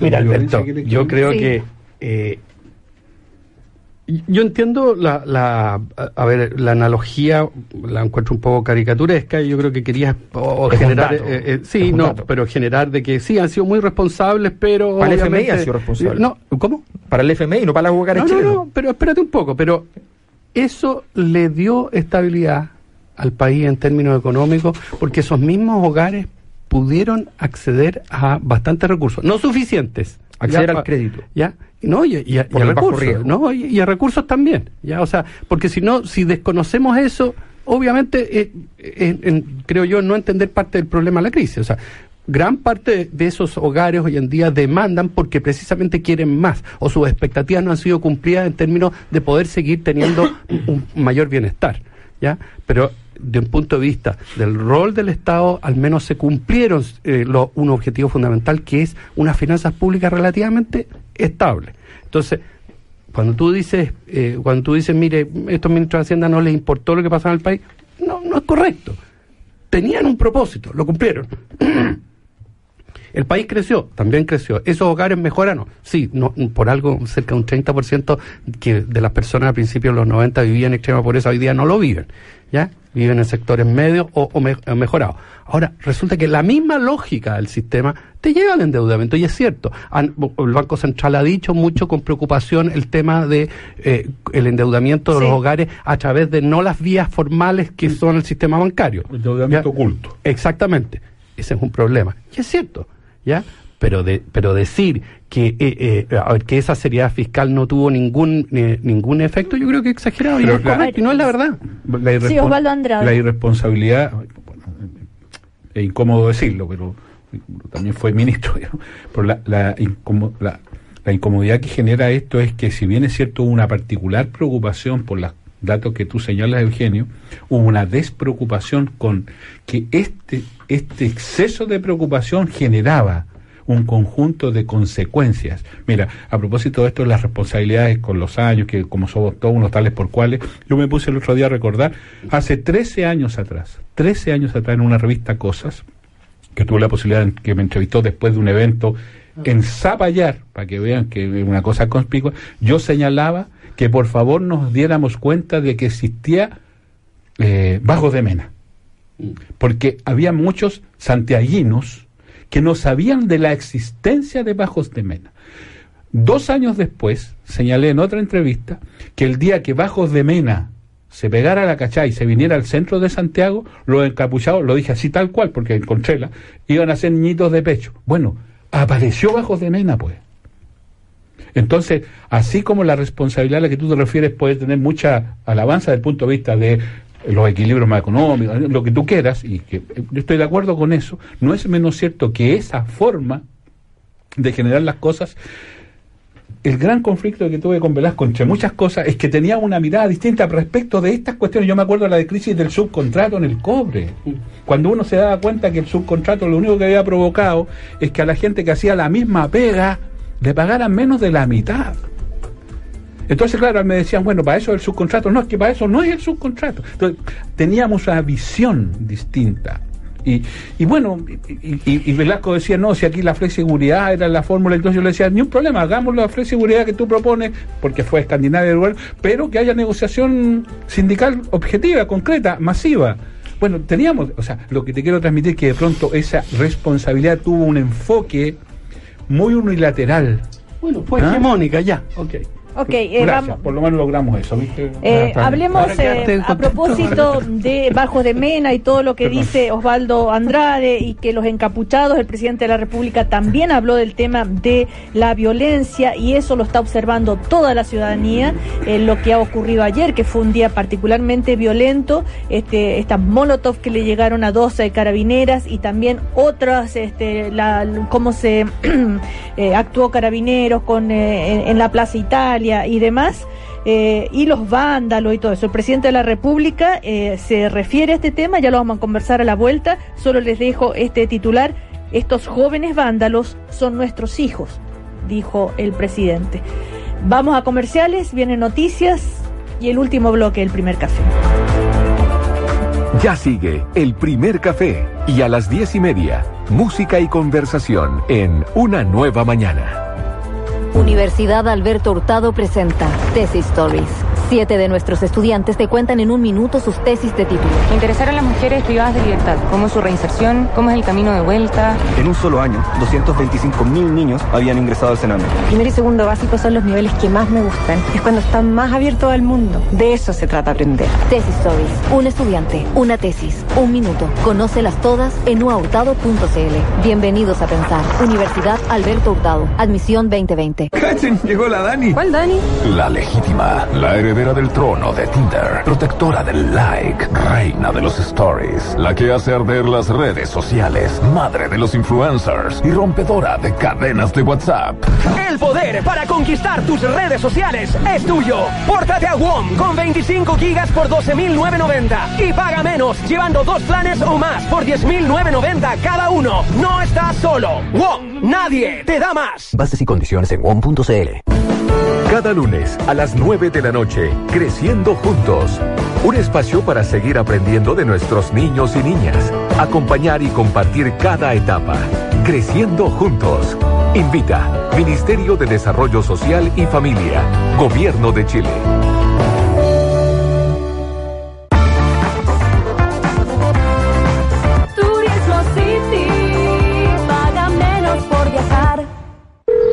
Alarmas Verisur, ¿en qué puedo ayudarle? Buenas tardes. Buenas tardes. Llamaba porque quiero instalar una alarma. ¿Ha tenido algún robo? No, nosotros no, pero entraron a robar al vecino de la casa de al lado y no tenía alarma. Y me Ah. asusta que nos pueda pasar lo mismo. No, no se preocupe. Voy a avisar al experto en seguridad de su zona para que le deje hoy la alarma instalada. Muchas Protege lo que más te importa con alarmas Verisur. Cotiza online en verisur.cl o llama al 600-500-1234. Recuerda 600-500-1234. Activa Verisur. Activa tu tranquilidad. Cooperativa. 10, un minuto. 10, un minuto. Neumáticos Westlake, el cambio inteligente. ¿Qué pasa por tu cabeza cuando eliges neumáticos? ¿Neumáticos? ¿Neumáticos? ¿Cuándo fue la última vez que elegí neumáticos? Ya ni me acuerdo. La marca, medidas. ¿Por qué no me preguntan de qué está compuesta la materia oscura del universo? Pero elegir neumáticos. Tranquilo, elige neumáticos Westlake. Innovación, seguridad, conveniencia. Westlake, el cambio inteligente. Encuéntralos en nuestra red de distribuidores y oficinas Alfa o ingresa a www.westlake.cl. Noticias ahora en eh, Cooperativa. Rodrigo Vergara nos cuenta lo que está pasando en estos momentos. Eh, Rodrigo, buen día. Sí, buen día Cecilia. Hay novedades con el estado de salud de las carabineras lesionadas ayer en la Plaza Italia, eh, producto de una bomba incendiaria. María Paz López tiene el detalle. María Paz. Y continúan, Rodrigo, eh, internadas en la UTI del Hospital Institucional estas dos funcionarias de carabineras pertenecientes a la 28 de Comisaría de Fuerzas Especiales que ayer recibieron el impacto de estas bombas incendiarias en eh, Plaza Baquedano. Hubo una evaluación de su estado de salud que escuchamos en voz de Cristian Matus, el subdirector médico del Oscar. lesiones de quemadura facial y cervical de carácter grave. Una de ellas corresponde al 2,5% de la superficie corporal con compromiso parcial de la vía aérea. Eh, han recibido una atención desde el punto de vista biopsicosocial, atención con psicólogos, psiquiatras, cirujanos plásticos en un equipo multidisciplinario para atenuar las lesiones que tienen y esperamos que la evolución sea favorable en ambas. ¿Riesgo vital? Por ahora no hay riesgo vital. No hay, cirugía- no tendrían entonces. no hay cirugías programadas y esperamos que con el tratamiento instaurado tienen las menos secuelas posibles. No están en riesgo vital, permanecen internadas, por supuesto, para ir evaluando eh, estas lesiones provocadas por esta bomba incendiaria que fue arrojada ayer hacia el personal de Fuerzas Especiales en Plaza Italia. María Paz, retomamos, gracias. Buen día. Había un incendio hasta hace un rato, eh, ya fue controlado, entiendo, ya en Peñana, ahí en San Bernardo. eh, esto en un supermercado que había sido eh, vandalizado en los últimos días, ¿no? Así es, eh, Rodrigo. Nos mantenemos acá, comuna de San Bernardo, avenida Conde el Compadre Hurtado, supermercado central eh, mayorista. Termina ya el trabajo del Cuerpo de Bomberos Metropolitano Sur, eh, quienes eh, ya lograron el control, también la extinción de las llamas que afectaron por aproximadamente una hora a este recinto que, como señalábamos anteriormente, fue saqueado, fue vandalizado, más nunca había sido quemado, nunca había pasado por esa situación. Conversamos con eh, trabajadores, eh, con vecinos eh, de todo este barrio, de todo este eh, sector, que también dan cuenta de que en cierta forma no se les criminalice eh, a ellos eh, por alguna situación que haya ocurrido en este supermercado. Escuchamos sus palabras. Sí, nosotros vivimos atrás, alrededor de nuestro trabajo, nada más. Ya, entonces fue bien preocupante porque estaba bien cerca de las casas el fuego. Sí, eso más uno se preocupa, nada más. Sí, y me decían que mojaron algunas viviendas. Sí, están mojadas, nuestros vecinos se mojaron sus casas para que no pase a mayores. Yo estaba el portafuego nomás, nada más. Oiga, antes nunca había sido quemado. Señora, no puede ni ser posible que después de un saqueo, después de tiempo de saqueo que lleva una semana, esté quemándose el local. Estuvieron toda la semana los palcos ahí metidos. Imposible que ahora sí, que no hay mercadería, no hay ni una cuestión, esté quemándose esta weá. Esta weá suena puro seguro, no se estén lavando la- las manos con las personas pobres. Aquí no había ningún manifestante cuando se quemó eso. Anoche aquí había carabineros. Y en la mañana todo el mundo sale a trabajar. No había gente aquí marchando. Claro, de hecho eso es eh, real lo que señalan ahí eh, los vecinos en el sentido de que efectivamente al interior de este supermercado ya no se encontraban productos, ya había sido todo eh, prácticamente sacado desde el interior. Conversamos con personal de bomberos, nos dan cuenta que la forma en que se expandieron las llamas, que prácticamente habían cuatro focos distintos al interior de este supermercado, también da a entender que hubo participación de terceras personas, que pudo haber sido intencional este incendio como muchos nos decían bomberos que han ocurrido ya en la región metropolitana. Jan, gracias. Buen día. Salgamos de Santiago, eh, destrozos ayer, mucha violencia en las calles en eh, Viña del Mar, en la región de Valparaíso. José Luis Pérez, hora de balances hoy día, ¿no? Claro, de hecho va a estar la alcaldesa Virginia Reginato a eso de las 11 de la mañana, precisamente en la plaza O'Higgins, ubicada en 14 Norte, que fue el epicentro de todos los destrozos y el vandalismo que se registró durante la jornada de ayer. Uno realizando un recorrido por eh, Avenida Libertad, principalmente, eh, se puede observar el paso de esta gran turba que saqueó dos automotoras, varios locales comerciales y quemaron cuanto contenedor de basura se pudo. Va a ser la hora de los balances, pero también eh, habrá que ver qué es lo que va a hacer hoy día la gobernación y también las policías con una nueva marcha que está programada a eso de las 13 horas, una acá en Plaza Sucre y otra que dice que llegaría hasta el sector de bosques de Montemar. Todo eso mientras en primeras horas de la mañana algunas barricadas en algunos accesos, por ejemplo, en, el sector de la cuesta El Melón se registraron algunas eh, barricadas, incluso hubo apedreos a la locomoción colectiva en Valparaíso, situación que por lo menos a esta hora no se da, pero habrá que ver qué es lo que va a suceder durante esta jornada. Eh, José Luis, muchas gracias. Buenos días. Buen día. Son las noticias de esta hora, Cecilia. 18 grados de temperatura en Santiago, 29 será la máxima, hasta 30 podrían marcar los termómetros en algunos sectores de la región metropolitana. Gracias, Rodrigo Vergara. En cualquier momento más noticias en Cooperativa. Sigue las noticias en cooperativa.cl y el deporte en alairelibre.cl. Último bloque del primer café, Eugenio Guzmán, Alberto Mayol, Osvaldo Andrade, David Morales, el tema de la violencia. Ese es otro, eh, es un grave problema, las manifestaciones pacíficas, ok, pero eh, nadie puede negar las tremendas eh, acciones violentas que hemos, de los cuales hemos sido testigos. Ayer, sin ir más lejos, estas 12 carabineras a las que les llega estas bombas Molotov. Sobre el tema de la violencia y de la acción policial, que ha sido también muy, ha llamado mucho la atención fuera del país, el presidente de la República en esta entrevista se le eh, pregunta sobre esta sobre la acción eh, policial. Dice eh, la periodista le dice en la calle se siente un uso de la fuerza desproporcionado y el presidente dice explicaré cómo debe funcionar la fuerza policial. En primer lugar tienen que tratar de actuar solo con su presencia. Luego deben intentar convencer a las personas cuando están cometiendo disturbios. Y luego solo en casos extremos y de manera proporcional pueden usar la- eh, gases lacrimógenos o agua. El periodista dice, "Mm, no hay negociación entonces porque se ha ido directo al paso número 3. No, ese no es el caso, dice el presidente. Le dice el periodista, hemos estado allí. Y el presidente responde, yo también he estado allí. No confunda la acción de una persona que tal vez cometió un error de la instrucción que le hemos dado a nuestras eh, fuerzas. Eh, que las fuerzas policiales están comprometidas, eh, bueno, en fin.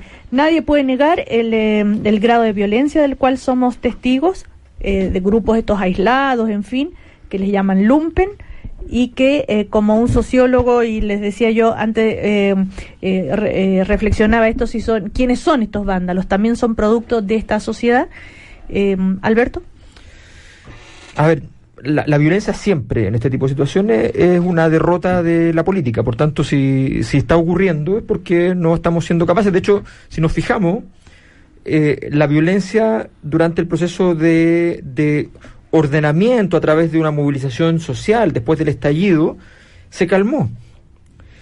Y cuando no ha habido la respuesta suficiente, la semana de marchas original, la violencia decayó rápidamente. Veníamos de un estallido enorme de violencia, eso decae, se vertebra un rato y de repente vuelve a empezar a surgir, que es efectivamente algo sumamente esperable. Sumamente esperable porque aquí quedan heridas y esas heridas vuelven a abrirse o sea tú sistemáticamente. justificas eh, la violencia No, es que la diferencia entre explicar y justificar, yo nunca he entendido por qué en Chile la gente no entiende entre explicación y justificación. O sea, estoy diciendo que aquí hay un fenómeno que es explicable y que por tanto, si no entendemos el fenómeno, va a volver a ocurrir. Si no hay respuesta política, no podemos esperar que el grueso de la ciudadanía, porque ¿qué es lo que pasa? Los grupos que quieren destruir cosas siempre pueden existir. En toda la sociedad existen 5.000, 3.000, 300 o 500 personas que quieren destruirlo todo. La pregunta es cuánto espacio tienen para hacerlo y si hay otras personas alrededor que van a permitir que eso opere en un marco de impunidad. Entonces, lo importante no es si habían 500 personas que querían quemar el metro. Lo interesante es que había gente alrededor del metro, que era usuaria del metro, que cuando lo vio no dijo, no sé si está, dijo, no sé si está bien o está mal. Y eso es lo sociológicamente relevante. Entonces, para enfrentar la, la violencia, la solución no es decir condenar la violencia, porque entiendo que, supongo, todos condenamos la violencia. La solución no es decir, ah, es que tenemos que tener, eh, eh, tener, tener penas enormes para esto, penas, porque el problema es que ni siquiera están detenidos. O sea, ¿cuántos detenidos hay de las personas que realmente... El único detenido que hay es un tipo que le pegó un torniquete. O sea, para, para que nos entendamos. No, o sea, para que nos entendamos. O sea, estamos hablando de 500 millones de dólares en el año en el metro y tenemos el detenido símbolo y un tipo que le pegó un torniquete y lo rompió. No digo que ese señor no sea culpable, ni mucho menos. Estoy diciendo simplemente que para que entendamos. Entonces, frente a eso, lo que necesitamos ahora, inmediatamente, es la única solución a esto es hacer política, tener decisiones y soluciones. La violencia se extinguirá en la medida en que efectivamente la sociedad considere que la violencia es impertinente. El problema es que si la, la violencia está creciendo es porque de algún sentido, aunque sea por la confusión, aunque sea por la mera irritación, hay quienes consideran que esto efectivamente no está teniendo respuesta. Esas personas, efectivamente, esas personas que están hoy día en la violencia, fueron forjados eh, a partir de un conjunto de eh, errores, exclusiones, de sistemas que, no, que fracasan. Hay una gran exclusión muy importante que no está en las decisiones de política pública que están analizando, que es el sistema educativo. El sistema educativo hoy día tiene a muchos estudiantes fuera. Muchos estudiantes fuera. y, y los centros de formación técnica que deberían ser lugares preferentes para cualquier país desarrollado, para poder efectivamente integrar a muchas de estas personas, eh, con ingresos que además normalmente no son nada de malos, con una buena formación técnica. Si es que la formación técnica no es una versión degradada de la universidad, sino que es formación técnica. En ese contexto, allí hay soluciones importantes. Este gobierno, o sea, Sebastián Piñera prometió, yo me acuerdo, gratuidad para la formación técnica. Sí. Lo dijo. No a la gratuidad universitaria, no, eh, nosotros lo dejamos ahí, pero no queremos más de eso. Lo que queremos es formación técnica. ¿Y dónde está eso? Para todos esos estudiantes que están fuera de la posibilidad de acceso a la universidad. Entonces, aquí hay necesidades de inclusión, integración, reforma, eh, diseño urbano, capacidad de planificación urbana. Eso es fundamental para evitar la marginalidad y para ev- evitar la anomia. Eso es una experiencia internacional. ¿Es carísimo? Sí. Entonces, bueno, a ver, si es que si vamos a estar todo el día diciendo, oye, necesitamos que todos hagan un coro y condenen, le hacemos el coro que quieran. Pero de verdad no sirve. Al contrario, lo único que produce condenamos la violencia es que la gente que está en la violencia eh, va aumentando. Esto no es un coro para condenar la violencia, no se trata de eso. No sé a quién se le ocurrió que esa era la solución. Eh, Eugenio, ¿qué opinas No, tú del ver, tema de las olas de violencia, precisa- saqueos y que la ciudadanía Yo creo también que la sufre precisamente, mucho? Alberto, porque se trata de un déficit de respuesta política o la carencia de ella, es por lo cual ese, ese discurso no puede estar carente o eh, en, en ese discurso no puede estar ausente precisamente una condena, pero una condena de verdad. O sea, o sea tiene que haber expresión de decir, mire, no es aceptable. Déjame responderte mira. Sí, pero ¿sabes cuál es el problema? Cuando tú tienes en el sistema político una falla moral, donde la gente te está diciendo, tú has sido impune. Cada uno de los presidentes de la República electos en los últimos años estaba metido con eh, boletas falsas y qué sé yo. Cada uno de los parlamentarios y qué sé yo. Está... Cuando tú tienes un problema moral, ¿cómo vas con una condena? Mira, Cecilia, eh, oye, pero- Sí, Eugenio. pero- bueno, pero si Eugenio, ya, ya no, usted, po. Eu- Eugenio responde. Ya. Aun cuando tú tengas una tacha moral, eso no te impide decir. Pero la relación, la relación se destruye. Yo entiendo la psicología que hay detrás de eso, pero eso no te impide para calmar las cosas, porque es muy cierto lo que tú dices. Parecía hasta la semana pasada o desde después del, del fenómeno de la gran marcha, ¿ya? Que había posibilidades para decir, ah, ya, aquí tenemos, Un tenemos camino. algo, un camino. Hay una respuesta, mire, queremos cambio, pero de esta, de- por esta vía. Pero curiosamente, y, y como, como tú lo mismo lo señalas, la reacción de, sec- de ciertos sectores fue decir, ojo, nos están ganando la calle. Y por lo tanto tenemos que volver a la violencia. ¿Ya? ¿Por qué? Porque la violencia produce otra cosa además de lo que tú mencionas, produce miedo. pues. Produce incertidumbre. Y hoy en día nuevamente se dio vuelta a la agenda y lo que tenemos es una vuelta a todo lo que está eh, de lo que está sucediendo. Y en ese sentido, yo creo que la política también, también, no únicamente, también tiene que responder de algún modo. No puede ser que Pero son las dos cosas. Sí. Cecilia. Sí, yo- eh, David Morales. Yo, creo que, que está bien tener claro las, las causas de, de- de- de- de- de- de lo que está ocurriendo, tener un análisis, tener un diagnóstico, pero pero creo que es bueno también tener claridad de que hay que condenar eh, estos hechos, porque aquí claramente hay una manifestación social, hay un descontento, hay abusos, pero por otro lado también hay lumpen organizado que, que se ha aprovechado esta situación. Entonces yo creo que eso hay que, hay que rechazarlo de plano.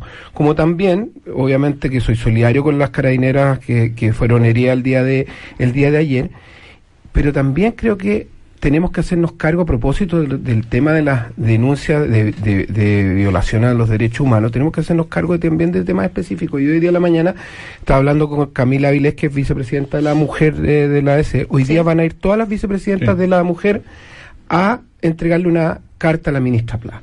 Porque resulta que hay 19 querellas que, que ha interpuesto el INDH por, por violencia sexual, por, eh, que, que han afectado fundamentalmente a las mujeres, y la ministra Pla no ha dicho nada. Eh, y en materia de derechos humanos, la subsecretaria de Derechos Humanos, eh, Lorena Recabarren, si no me equivoco el nombre, eh, tampoco ha dicho nada. Entonces, ojo con, e- con ese tipo de cosas, porque al final, por un lado, condenamos la, la violencia, venga de donde venga, pero por otro lado también tenemos que hacernos cargo de Eso lo que implica, importante, porque pues. por ejemplo, es. yo creo que una de las cuestiones que más celebró la, la, la, la opinión pública fue aquellos casos de 8, 9, 10, no sé cuántos detenidos por los temas de los saqueos. Porque en definitiva, en, en- el fondo no hay que relati- relativizar lo que está ocurriendo dejando pasar como que, como que fuera todo normal. Ahora, yo lo entiendo, hay una explicación, comparto la reflexión profunda de fondo que hace Alberto, eh, y eso es parte de las cosas, por eso yo decía en antes, y, y- y- no quise dejar pasar lo que señalaba Eugenio respecto a relativizar mi comentario. Yo eh, creo que la plata es importante, pero cuando un sector de la derecha cree que todo se resuelve poniendo plata y se olvida de que de que hay aquí hay, un componente ético de fondo si no nos hacemos cargo de ese componente ético el problema no lo vamos a no lo vamos a resolver. Pero reconoce la, reconoce la evolución. Antes, Obvio, pensaban, sí, antes pensaban que todo se resolvía quitándole plata a la gente. bueno, pero componente También, ético que supongo Yo- que pasa por ser bastante firme en lo que pasa con Carabineros, porque cuando a ti te tiran pero, bombas oye, molotov, pero yo yo sé mira, cuál es la respuesta propor- Pero- proporcional pero- a pero eso. mira, ¿no Eugenio, yo no quiero relativizar el tema. Si yo, mira, yo no soy, porque aquí hay un, un grupo de gente que cree que estamos en dictadura. No estamos en dictadura, estamos en democracia. Yo, yo condeno, condeno los excesos que pueden haber cometido carabineros y, y los militares en el momento que estuvieron, estuvieron en la calle, pero tampoco relativicemos en, en todo, todo lo que hay de fondo. Esto es una cuestión súper compleja de la cual Pero tenemos que condena cargo. las Pero- bombas. Pero- yo pero creo si que- yo la he condenado pues, y, y le- y todos los que estamos en esta mesa lo hemos, lo hemos condenado. por, eso, por eso te digo, no relativicemos. Porque la el- relativización parte cuando tú dices, mire, esto, pero, Pero esto otro. si Entonces, estamos conscientes, ¿Cómo? No, no, yo creo no que en esta mesa no hay ver. nadie que esté con- Osvaldo Andrade. todos estamos conscientes que hay que hacer una condena firme, categórica a la violencia. Yo creo que también todos estamos conscientes que tenemos que tener una actitud de la misma naturaleza respecto a las violaciones de derechos humanos. Eh, y creo, de paso, creo que fueron muy desafortunadas. Felizmente después rectificó las declaraciones del eh, el director. Eh, Sergio Sergio Mico, Mico. respecto a que no había y después dijo, bueno, que no había, esperemos. eh, que no Por eso digo, después si- rectificó. sistemático, porque hay un concepto Sí, sí, legal sí, de lo que es sistemático y lo que Pero respecto, generalizado. respecto al tema, mira, dicho eso, eh, porque claro, no tiene mucho sentido que solo nos quedemos que estamos todos de acuerdo que hay que condenar, hay que ver qué, qué hacemos después. Eh, yo creo que además de este ser un tema político ético, también tiene un tema práctico, y es que usualmente las víctimas de la violencia siempre son los más vulnerables, son los más pobres, son los que o no están o están más expuestos por distintas razones. Entonces, es un tema complejo esto. Y sin ánimo de estigmatizar, yo quiero señalar que a mí me, yo tengo la impresión, pero es una impresión, no, no tengo evidencia, ¿ah? de que hay algo de narcotráfico en esto. Eh, En, en- en la noche, en, ¿ah? yo creo que hay, A ver, interesante esa, porque, esa mirada. porque hay, hay un cierto financiamiento a esto. ¿Ah? O sea, alguien, al- alguien provee. Y las situaciones de caos eh, y de descontrol ayudan a quien puede después ofrecer caos. Cuando yo señalaba hace un rato atrás que me preocupa porque en situaciones de esta naturaleza las respuestas autoritarias de la política son viables, también son viables las respuestas autoritarias desde aquellos que tienen un alto poder de fuego que si ustedes se dan cuenta hoy día en estos tiempos ha estado escondido. ¿Ah? Todos reconocemos que en el narcotráfico hay un alto poder de fuego, un arma, qué sé yo, y sin embargo nada de eso ha aparecido. Pero sí, yo creo que han operado a través de. Y creo que habría que poner ojo. Y en ese sentido tengo dos Y preocupaciones. una policía superada para ello es muy útil. Eh, completamente. Una superada, una policía que además asume que ha sido sobrepasada, se, se reconoce a sí mismo, Se lo confiesa. confiesa. Eh, entonces, yo creo que ahí, y ahí tengo dos impresiones. Uno, mira, yo vi como el presidente decía que no iba a hacer la PEC ni lo otro, y me- ya está bien, ¿ah? Pero yo creo que el tema de fondo es que tampoco Chile ofrecía condiciones de seguridad para los dignatarios, ¿ah? y ahí hay un tema de inteligencia que es Mm. brutal. O sea, e- es imposible que un Estado se sostenga relativamente, ra- razonablemente, si no hay un mínimo de inteligencia que pueda prever estas cosas. Eh, además, porque no son tantos. ¿Mm? Y lo segundo, que yo creo que hay que haber una disposición, y por eso creo, ten cuidado, no, no quiero estigmatizar, pero hay que tener una cierta preocupación respecto de estos 600 mil personas, 650, que ni estudian ni trabajan. ¿Ah? Y de eso no se dice mucho. Yo sé que es carísimo, yo sé que hay que hacer muchas cosas. No quiero con esto señalar que allí está el- la fuente, porque No, te reitero, Pero no cabe ninguna duda que una persona que ni estudia ni trabaja y que, que se lleva todo el santo día pensando en, en cómo... Y una condena a su desarrollo para el país también. Eh, eh, exacto, También. yo creo que hay Pero que... ahí tú- y, y ahí, perdona... Y ahí no hemos dicho nada. ¿ah? Y, y- y- y- y como bien decía el presidente, que es una frase interesante, esto de que son... o- No, no ah, lo- no, no lo no dijo. lo dijo Bueno, él, si lo hubiera dicho habría sido una frase interesante. No, no lo dijo él. No lo Pero dijo no, él. la frase sigue siendo La frase sigue siendo exacta. Sí, exacto. es una, Yo la- una reflexión mira, sociológica. que yo, yo, se la, yo me confundí. Ah, bueno. Eh, eh, Pero la bueno, frase pero, o sea, interesante. aunque así fuese, tenemos que hacernos cargo porque efectivamente son el resultado también de un proceso de segregación. Cuando yo hablaba de Bajos de Mena, Cecilia, hablo de un proceso de segregación brutal, en que la gente de los barrios altos fue sacada de sus lugares y lanzada a un lugar donde no habían... Bajo de Mena, entre otras cosas, se construyó sobre la cañamera, te lo digo porque soy puentaltino, que era un basural y con cero equipamiento y, y en condición y de eso somos todos culpables por favor yo no, no no quiero ver con esto. No digo que allí esté no pero lo que te digo es que hemos construido también una segregación tan brutal que de pronto no debiera extrañarnos este tipo de respuestas Bueno, Ahora, pero eh, cuando sí, Eugenio, y vamos cerrando, por favor, se nos termina. A propósito del, del narcotráfico o, o- o de los narcotraficantes, que yo creo que tienen muchos recursos y hay una cosa ahí que no sabemos hacia dónde va, eh, pero igual requiere un, un- un motivo político. Entonces la pregunta es que no son solamente los que están... cuando en una población carabinero pierde Osvaldo, el control sí. quién asume ese control El narco, pues. que es un señor feudal, un señor de la guerra. Exactamente. Bueno. Ahora, que además resuelve problemas porque paga cuentas, Paga cuenta, o- etcétera, y, y me- me identifica- y además eh, a, a esos comerciantes nadie los va a saquear. Cecilia. Curiosamente. ¿Te das Eh, cuenta? Estamos Bueno, despidiéndonos. nos- sí, Oye, yo quiero terminó. decir solo una cosita. Yo Eh, sé David que Morales. probablemente va a ser tema de mañana, pero a propósito de todas las movilizaciones, creo que es escandaloso el nivel de utilidades de las AFP. En, el- en la portada del, de, de un- del Sí, Mercurio hoy día, sí. y no sé, salía que las ganancias de la AFP 551. han subido 70% en el, último en el último semestre. Es decir, 551 millones de dólares de utilidades cuando estamos discutiendo. Por eso yo decía, ojo con los anuncios rasca delante. Porque en definitiva, esto no solo es inaceptable, sino que es irritante. O sea, Podemos pensar ten- entonces que también los afiliados eh, podamos participar de las ganancias, que, mira, ahora no que se la- puede. es que ojo, con- Por eso, ojo, Sí. con eso, o sea, la- es- o sea, sería ideal, pero ojo con, Cambia- con la ley. ojo, Pero tú sabes que eso en términos de utilidad es pero- 0,16%. Pero ojo con, ojo con, ojo con profundizar el sistema de FP también con eso. O sea, lo que Bueno, yo estoy diciendo es una cuestión clara. Las personas se están jubilando con pensiones que son absolutamente insuficientes y las AFP, los dueños de la AFP, siguen lucrando con nuestros fondos. Eso es inaceptable y en el contexto de hoy día, más aún. Bueno, Siendo eh, un 0,16%. Da lo mismo aunque fuera el 0,1. Ah. O sea, 500... Oye, Cecilia, un solo dato. Tú sabes que subirle un punto de impuestos Sí, de primera categoría a los súper ricos, un punto... estamos hablando de la pero AFP o los espérate, superricos. Un punto son 500 millones de dólares al año. Un punto.